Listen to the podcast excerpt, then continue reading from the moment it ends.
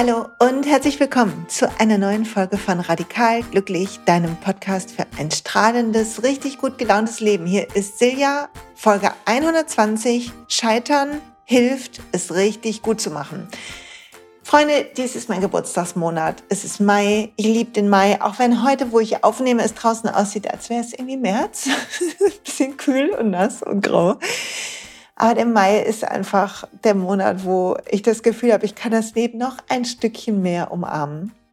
Und jedes Jahr im Mai nehme ich mir vor, ein bisschen zurückzuschauen, auf mein Leben ein paar Rückschlüsse zu ziehen. Und diesmal wollte ich euch noch etwas bewusster mitnehmen und ein paar meiner Erkenntnisse mit euch teilen. Außerdem habe ich eine Ankündigung.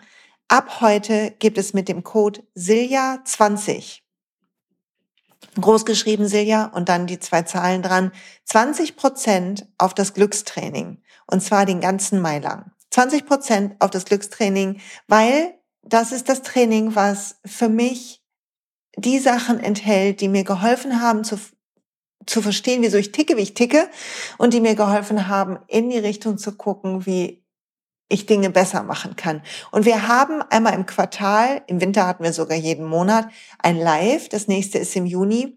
Und da ist man automatisch dabei, wenn man das Glückstraining gekauft hat. Also 20 Prozent den ganzen Mai, sodass wir gemeinsam das Glück suchen können. Du mit mir zusammen. Wenn du Lust hast. Okay, Werbeblock zu Ende. Lass uns mal über das Scheitern sprechen und warum das hilft, es richtig zu machen. Vielleicht atmest du mit mir durch. Vor dem Scheitern habe ich Angst. Ich weiß nicht, wie es dir geht. Und die Angst ist wie so eine Kralle manchmal in meinem Nacken. Dann bin ich richtig verspannt oder sie liegt mir auf dem Herzen. Dann kriege ich einen Satz nicht raus, den ich eigentlich sagen müsste oder möchte, weil ich Angst habe, es falsch zu machen und was kaputt zu machen oder doof dazustehen. Und ich hätte gern, dass du mal vielleicht mit der Hand auf deinem Herzen kurz überlegst, wie das bei dir ist, bei den Dingen, die dir wichtig sind. Ob es Bereiche gibt in deinem Leben, wo du Angst hast zu scheitern. Und es beginnt damit, das zu sehen, zu sehen, dass wir das, wir das alle haben, glaube ich. Und dass ein bisschen dieser Motor, den wir haben,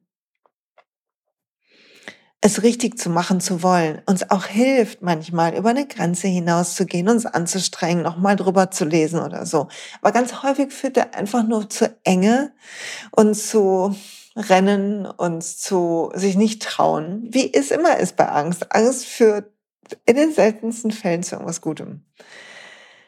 Und manchmal tut es gut, wenn wir sehen, wo wir diese Angst haben, irgendwie zu scheitern oder zu verkacken, wie man hier sagen würde im Ruhrgebiet, und in welchen Bereichen auch nicht. Vielleicht gibt es Bereiche, da fühlst du dich im Moment so richtig sicher im Sattel. Da hast du gar nicht den Gedanken daran. Denkst du, nee, das läuft schon. Das läuft schon gut. Wird schon schief gehen. Und zu spüren, wie dieses Vertrauen dir eine Leichtigkeit verschafft, oder? Und eine, ein Mut in dir und eine Freude am Kreieren, am Tun, am Sagen, am es angehen, am morgens aus dem Bett springen. Und mir hilft es, einmal diesen Unterschied zu sehen zwischen Bereichen, wo ich noch die Angst habe, irgendwas könnte schief gehen, könnte ich verkehrt machen, und von Bereichen, wo das schon weg ist, wo ich da schon rausgewachsen bin, wo es vielleicht auch nie da war. Und damit kommen wir zu einer der wichtigen Aspekte rund ums Scheitern. Die Angst vom Scheitern kommt vor allen Dingen aus meinem Verständnis heraus aus alten Momenten, wo wir gescheitert sind.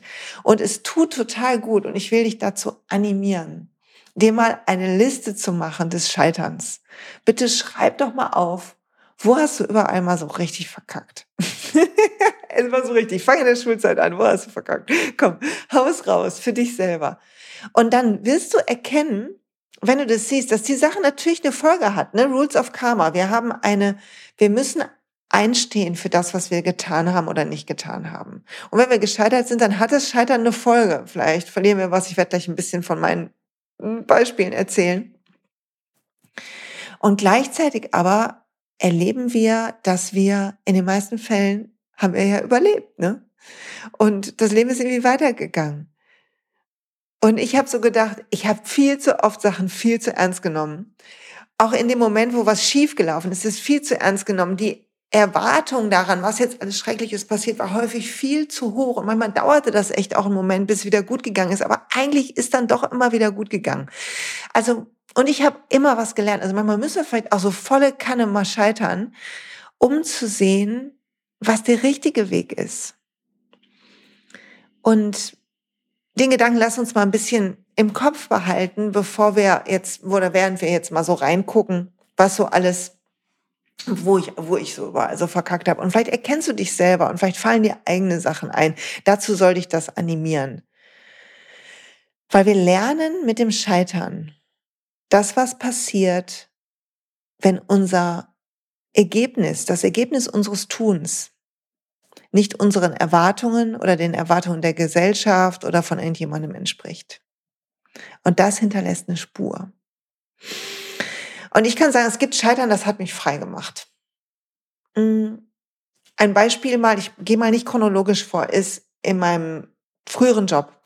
Ich war früher lange Führungskraft in einem Service Center von einer großen Bank und habe da Spaß gehabt, Leute zu trainieren, coachen, Führungskraft zu sein. Es hat alles Spaß gemacht, war gut, war eine schöne Zeit, nette Kollegen. Und dann bin ich, ähm, habe ich mein Wirtschaftspsychologiestudium fertig gehabt und ich war so richtig stolz darauf, dass ich das geschafft habe und dass das geklappt hat und so. Da war ich nämlich nicht gescheitert, wie früher mal bei einem Studium, was ich abgebrochen habe. Was aber eigentlich kein Scheitern war, weil das Studium hat keinen Spaß gemacht.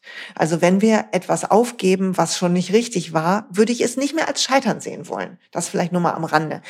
Aber jedenfalls bin ich, ähm, habe ich so gedacht, oh, man müsste doch mehr machen jetzt mit diesen Sachen. Ich will diese Erkenntnisse in das Unternehmen tragen. Ich war sehr verhaftet auch mit dem Unternehmen und ich war so voll motiviert und habe so gedacht, ich hatte meine Bachelorarbeit geschrieben über Unternehmenskultur und wie wichtig Kultur ist für ein Miteinander und wie man Kultur beeinflusst und so weiter. Und lange Rede, kurzer Sinn. In dieser Abschlussarbeit haben wir auch eine ähm, Untersuchung gemacht in unserem Unternehmen, in dem Unternehmen, in dem ich war. Ich und eine Kommilitonin durften eine große Befragung machen, die dann empirisch auswerten. Und das war total Spaß gemacht und war sehr interessant und hat interessante Sachen zutage geführt. Und das hat mir so Spaß gemacht, dass ich mehr davon wollte. Und zum Glück hat der damalige Geschäftsführer viel Vertrauen in mich gehabt, war lange wie so ein Mentor für mich. Heute noch ein guter Freund von uns. Und er hat dann äh, mich, hat dann mich in einen unternehmensweiten Change-Prozess reingesetzt als Change Managerin. Also ich sollte diesen unternehmensweiten Prozess führen, der sehr wichtig war, der über ein Jahr gehen sollte, mit Kommunikationskampagne, mit allem Schnickschnack, intern quasi so ein kleines ähm, Brainwashing machen und die ganze Unternehmenskultur in Richtung Miteinander, in Richtung Vertrieb aber auch und so weiter verändern. Ich war total begeistert davon und ich fühlte mich wichtig und ich fühlte mich gesehen und gehört und ich dachte, mein Studium und all das, das muss doch jetzt äh, richtig sich zu einem tollen Ding entwickeln. Und wir haben Spaß, wir sind sehr ähm, begeistert gestartet und ich war sehr da drin und ich habe da abends mit meinem Mann drüber gesprochen und tagsüber den ganzen Tag und ich bin zu Meetings gerannt und ich war voll drin. Ich habe mich wichtig genommen, das Thema wichtig genommen, ich wollte die Welt verändern und ich habe fest daran geglaubt, dass dieses Projekt total Gutes nur bringt für alle Beteiligten. So. Und dann gibt's immer ja so politische Sachen, die auch passieren in einem großen Unternehmen, äh, von dem das Service Center eine Tochter war. Und die Geschäftsführung wurde ausgetauscht. Und mein Mentor wurde ersetzt gegen jemanden, den ich nicht kannte. Und der natürlich eine eigene Agenda hatte, mit der er sich beweisen wollte. Und was soll ich sagen? Mein Projekt stand jetzt nicht oben auf seinem Wunschzettel. und dann bin ich gescheitert. Also ich bin gescheitert darin, ihn zu überzeugen, weil in einem gemeinsamen Meeting bin ich total ausgerastet irgendwann, als ich gemerkt habe, der will das gar nicht hören und sehen.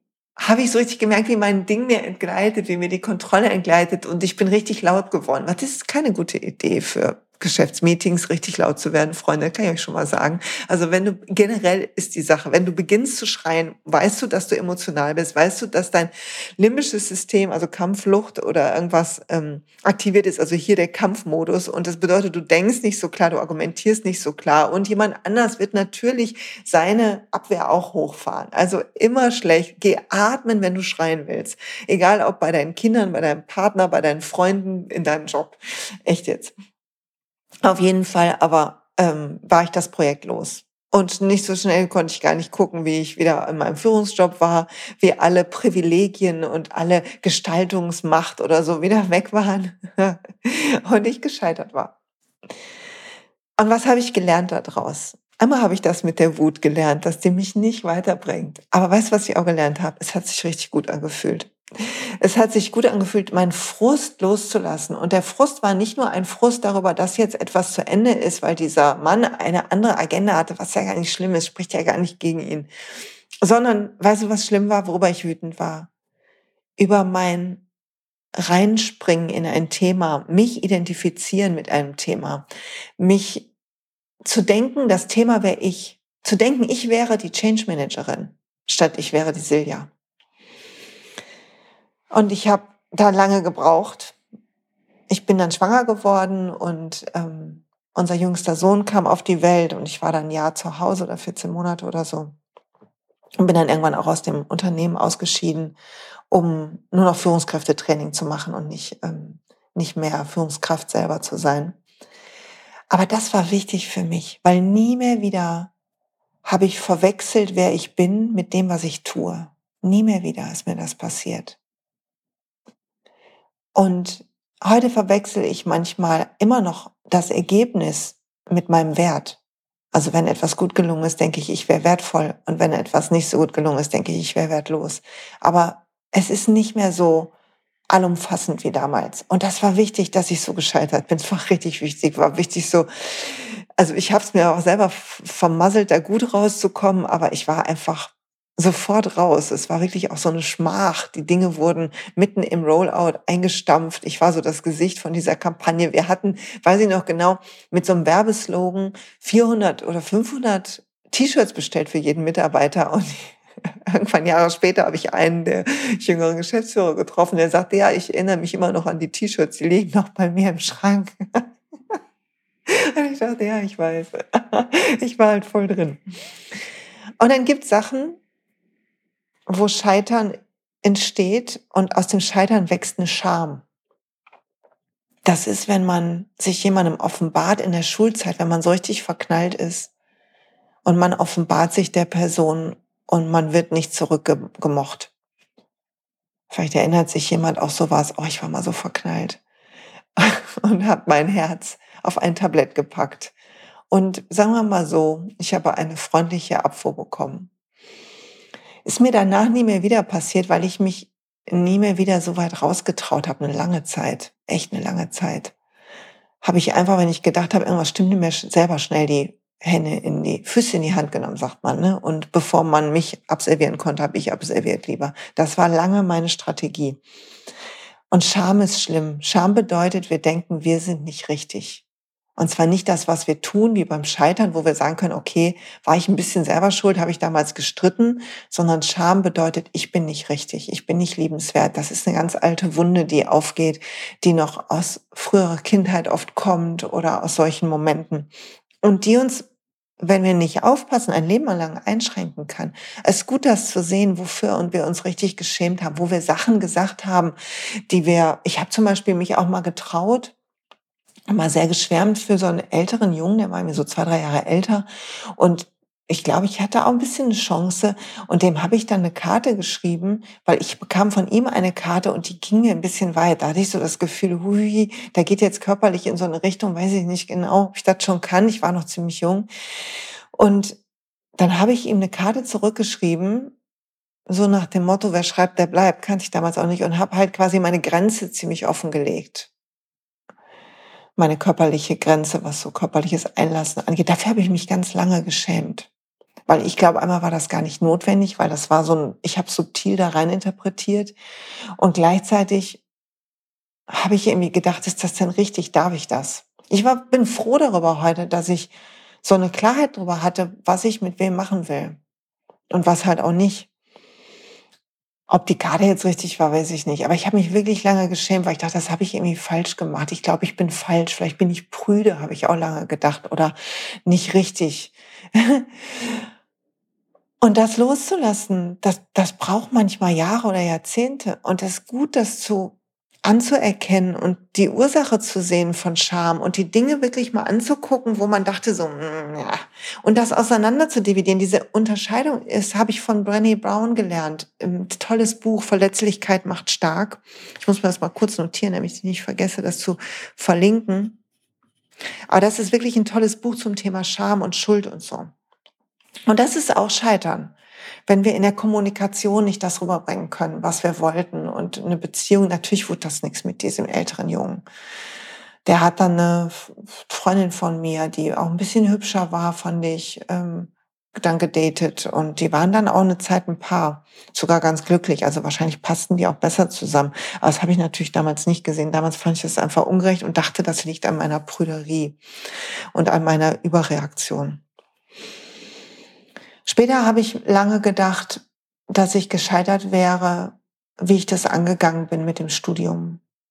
Das hat bis vor kurzem gedauert, weil ich habe drei Kinder und zwei sind ein bisschen älter, die sind jetzt schon über 20, so tolle Jungs. Ich habe wirklich so ein Glück mit meinen Kindern. Das sind so tolle, lustige Jungs, mit denen ich gut quatschen kann, die Lust haben, mit mir zu quatschen. Und es ist einfach ein großer Reichtum, den ich da fühle, für den ich so dankbar bin in meinem Leben. Aber in der Zeit, wo ich studiert habe, war ich frisch getrennt und ich hatte das große Bedürfnis, mir was zu beweisen. Ich hatte das Bedürfnis, mir zu beweisen, dass ich gut genug bin, dass ich selber was hinkriege, dass ich mir was aufbauen kann, dass ich nicht nur Hausfrau und Mutter bin. Damals war ich schon so ähm, sieben Jahre, glaube ich, ungefähr mit so kleinen Nebenjobs zu Hause gewesen, gerade erst wieder begonnen, so ein, so ein Jahr lang in einem Job zu sein. Ähm, in diesem besagten Service Center und durfte dann irgendwann so Fachtrainings machen. Habe dann gedacht, das macht so Spaß, was anderes zu machen, als nur abzuarbeiten. Einen Job zu haben, der irgendwie einen Sinn macht, der so Gestaltungsraum gibt. Und dann dachte ich, wenn ich Trainerin sein will, so Kommunikation und Führungstrainings, habe ich damals noch gar nicht von Träumen gewagt, dann sollte ich doch ähm, was studieren, was in die Richtung geht. Und dann habe ich in der Zeitung gelesen, dass in Bochum Wirtschaftspsychologie als einer der ersten Bachelor-Psychologie-Studiengänge angeboten wird. Und ich habe mich einfach dafür angemeldet. Also beworben. Und dadurch, dass ich natürlich irgendwie 120.000 Wartesemester hatte mit 32, bin ich natürlich reingekommen. Und dann habe ich das Studium durchgezogen. Parallel habe ich dann eine Führungsaufgabe bekommen in Teilzeit und meine beiden Söhne waren klein, die waren sechs und drei damals. Und ich glaube, ich hätte, ich hätte langsamer studieren können. Heute denke ich das immer noch. Beide sagen, es Quatsch, ihnen wäre es gut gegangen. Mein Vater hat sich gekümmert, der ist damals Rentner geworden, hat gesagt, hier hast du einen Blankoscheck über meine Zeit. Und er hat dann da gearbeitet, der Kindsvater natürlich auch. Wir waren da schon getrennt und der hat sich auch ganz viel gekümmert. Die Kinder haben einen tollen Papa. Und ich habe das lange nicht gesehen und dann kam mein dritter Sohn mit meinem zweiten Mann und ich hatte Lust, irgendwie, ich war Ende 30 und ich hatte Lust, dieses Jahr zu Hause zu genießen und auch die Zeit zu genießen. Das habe ich gemacht. Ich bin immer noch in Teilzeit und ich versuche immer noch, wie ihr ja wisst, weniger zu tun. Und ich habe gemerkt, wie toll das ist, in der Zeit zu baden. Und plötzlich habe ich gedacht, ich glaube, das habe ich in den drei Jahren Studium überhaupt nicht gemacht. Und ich war dann plötzlich traurig, dass ich ein bisschen Zeit verpasst hatte. Zeit lässt sich nicht zurückholen. Und dann dachte ich, bin ich da gescheitert, wie ich das angegangen habe? Und dann habe ich gedacht, ich fühle eine Schuld. Aber das Studium ist erfolgreich. Ich liebe meine Kinder, meine Kinder lieben mich. Und das Einzige ist dieser Verlust von Erinnerung, weil ich so gerannt bin, weil ich nicht bewusst in Momenten war, weil ich in Momenten, wo ich gespielt habe, auf, dem Lego-Teppich schon an die nächste Klausur gedacht habe oder so. Und das war eine wichtige Lektion, wie wichtig Achtsamkeit ist. Dass Achtsamkeit nicht nachholbar ist, sondern immer in dem Moment stattfinden muss. Und das ist ein kontinuierlicher Prozess und das hat mich das aber vergeben lassen. Und ich glaube, das sind alles drei schöne Beispiele, für Scheitern und Schuld und Loslassen und Lektionen lernen. Und deshalb glaube ich, das hilft uns, es richtig zu machen. Scheitern hilft uns zu erkennen, was zählt, hilft uns zu erkennen, wo wir uns verirrt haben. Und wir müssen uns verirren. Wir müssen uns verirren. Und ich will zitieren aus dem Buch Göttinnen äh, Alter nicht von Christiane äh, Northrop. Ich verlinke euch das im Blogpost zu dieser Folge. Und sie schreibt darin auf Seite 198 sowas wie, wer abenteuerlich leben will, der muss Risiken eingeben. Man muss zugestehen, wir müssen uns zugestehen, dass wir unbeholfen sind. Wir müssen uns zugestehen, dass wir nicht alles richtig machen können. Wir müssen uns zugestehen zu lernen. Wir dürfen lernen und für, zu lernen gehört Fehler machen, try and error. Es gehört dazu. Wir müssen das Leben ganz umarmen und ein Fehler währt nie lang und es ist wichtig, sich mit dem Scheitern auseinanderzusetzen, um zu sehen, dass uns das immer geholfen hat, etwas zu erkennen, eine Bedeutung, einen Wert zu erkennen, eine, eine neue Richtung zu gehen. Es hat uns immer geholfen. Ich wette darauf. Und ich lese gerade parallel ähm, nach der Erleuchtung Wäsche waschen und Kartoffelschälen, was ich total liebe. Ich liebe das Buch. Und da drin wird Zen-Meister Feuern zitiert. Und es geht um die Gegenwart, um das Hiersein, um die Achtsamkeit.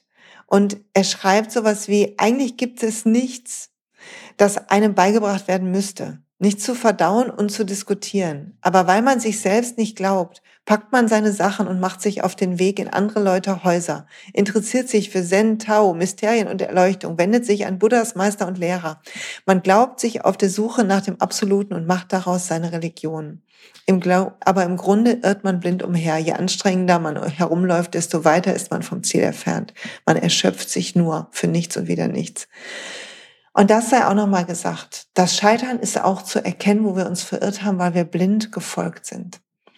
Leuten, Lehrern, weil wir nicht uns selber vertraut haben, der Weisheit nicht in unseren Gedanken, in allem gelesen, sondern der Weisheit, der Intuition tief in uns.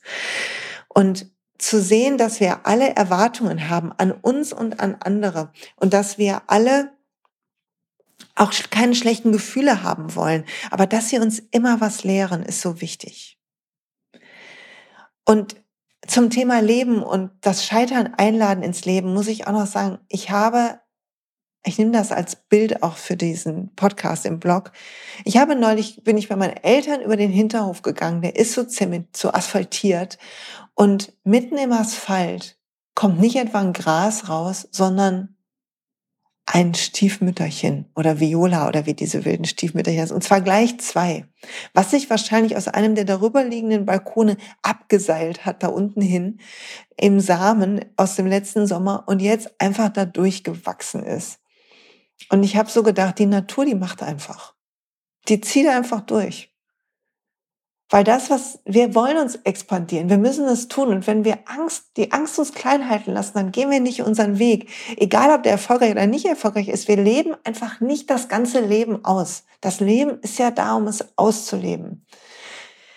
Und das ist mein erster Impuls in diesem wunderbaren Mai für dich. Leb dein Leben aus. Mach diese Liste mit dem Scheitern. Sieh, wo du überall dir noch vergeben kannst, wo vielleicht noch alte Scham ist. Lass das alles los und dann leg los. Umarm das Leben mehr. Geh die Schritte. Trau dich mal abseits zu gehen. Trau dich nicht sicher zu sein. Hör verrückte Musik. Lass dich, lass zu, dass dein Herz klopft. Leben ist zu kurz für einschläfernde Sicherheit. Ein bisschen Risiko darf sein. Nicht zu viel, aber dehn deine Komfortzone aus dehnen sie aus, nach und nach, Schritt für Schritt. Und ich sage nochmal 20 Prozent auf das Glückstraining. Der Code ist ja 20.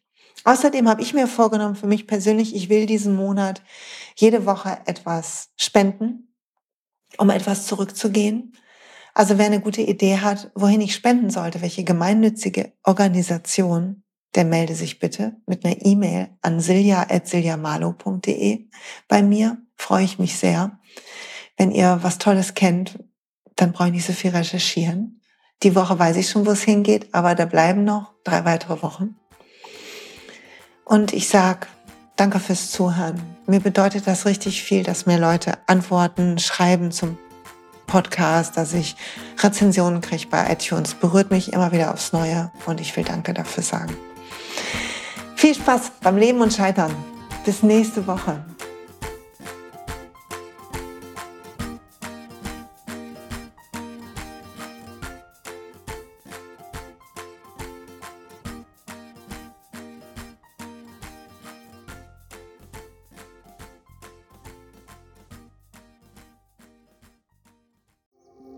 Hey und Psst, es gibt einen neuen Podcast von mir, der ursprünglich auf einer von mir geschaffenen Kursplattform nur zur Verfügung gestellt wurde. Er heißt Zurück zur Natur und ich beschreibe darin, wie ich ätherische Öle und Supplements nutze und was ich den Leuten, die das mit mir entdecken, rate.